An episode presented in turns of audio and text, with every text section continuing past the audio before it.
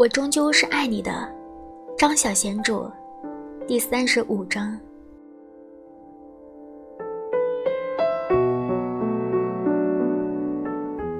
喜喜用行李占住了角落的一个位置，买了一杯咖啡，继续看书。他瞥见林克坐在遥远的另一个角落里，背着他，应该正在做数独。他的面前有一排镜子。半夜三点钟的麦当劳，零零散散地坐着一群不愿意回家的男生和女生，他们叽叽咯咯地笑着。大声地说话，有几个流浪汉趴在桌子上睡觉，甚至还打鼾，并没有人去理会。喜喜实在是累垮了，他把包包紧紧地抱在怀里，挨在手臂上打盹。他不知不觉地睡着了。醒来的时候，他发觉自己的头埋在桌子上。脸庞的下面好像压着一样东西。他抬起头，那是一个麦当劳的纸袋。他不记得他睡着之前桌子上有个纸袋，纸袋里头鼓鼓的。他有点好奇地打开来看，里面有一沓钞票。他数了数，总共有一万块钱。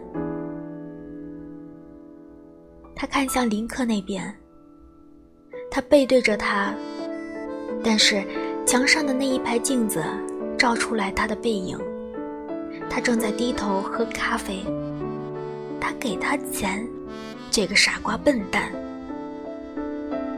喜喜拿着他给的钱离开了麦当劳，住进了一家很廉价的旅馆。他一大早趁着林克还没有回来。就打包行李退了房，搬到了老远的临近的红灯区的一家很简陋的日租小旅店，用了一个假名登记。他实在不想负累他，他也不想他看着他凋零。再见，林克。再见了。也许，这是他今生唯一一次能够做到的。他在最好的时候转身离开，在对方的心中留下永远刮不落的身影。他在局促的房间里翻开了行李，只留下《生命中不能承受之轻》，还有《百年孤独》两本书。他把其他的书都装进了行李箱里，拿去捐给救世军。那个认得他的女职员说：“救世军不要书。”他想问为什么衣服和家具是必需品，而书却不是。但是喜喜并没有问。那个女职员很爱书，于是她要了他的书。喜喜把书从行李箱里搬出来的时候，一角发黄的报纸从其中的一本书掉了出来。他弯腰剪下了那一角的报纸。高级酒吧成品钢管舞娘，样貌端正，无需经验，可提供训练，工作自由，薪水优渥。他有点悲怆的笑了。很多年前的那天，他山穷水尽，撕下了报纸上的这一则广告。如今他又山穷水尽了。于是喜喜摇身一变。变成了很美艳的钢管舞娘。她染了一头齐刘海齐颈的红发，把身子塞进去那套分成了两截、触着流苏性感舞衣里，露出来一大片白皙的胸口和纤细的腰肢。她的起眼里有小花蕾，穿着黑色的渔网袜，套上了一双酒红色的袄皮高跟靴子。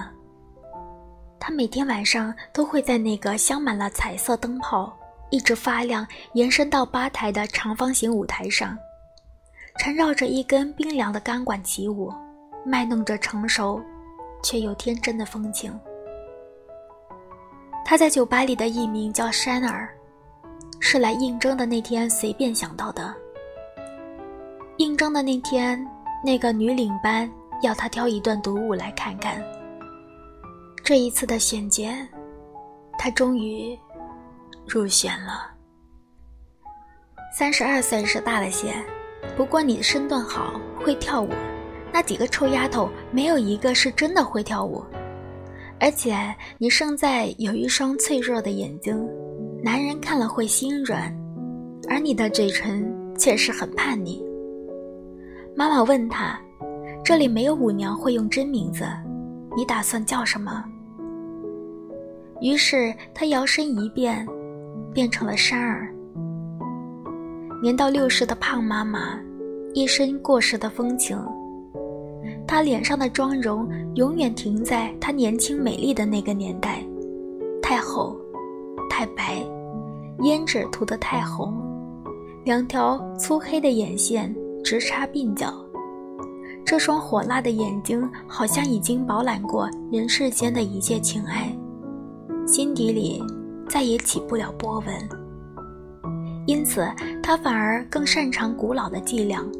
他教喜喜如何用舞步挑起害羞男人的激情，满足性狂热男人的窥欲，安抚孤寂的男人，也用他那双脆弱的大眼睛鼓舞着没有爱情的人。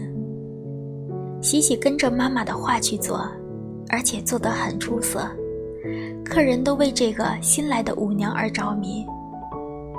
人生多么的讽刺啊！他曾经在另一个舞台上饱受着被冷落的滋味，而如今他却在这个酒吧里赢得了无数的仰慕的目光。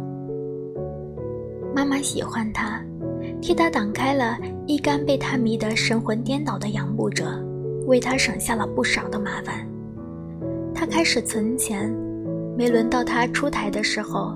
他在后台那个荡着廉价的香水味的化妆间里读着书，很多年之后，他又再读了《百年孤独》。妈妈说，她是第一个会读书的钢管舞娘。问他家里有什么人，他告诉妈妈，他只有一个哥哥，在西非里开着小型的运输机。他又说了那个长颈鹿流着口水的故事。他横躺在那个机舱里，脚顶住了舱门，一滴口水从飞机起飞到降落都没有流到脖子上去。妈妈笑得花枝乱颤，全身的五花肉激起了一阵波动。哥哥和我每年都会相约在一个地方见面，他说：“时光是否会永远失落？”永难换回。他一直在惦记着林克，回首着远去的日子，心里油然地兴起了绝望的哀愁。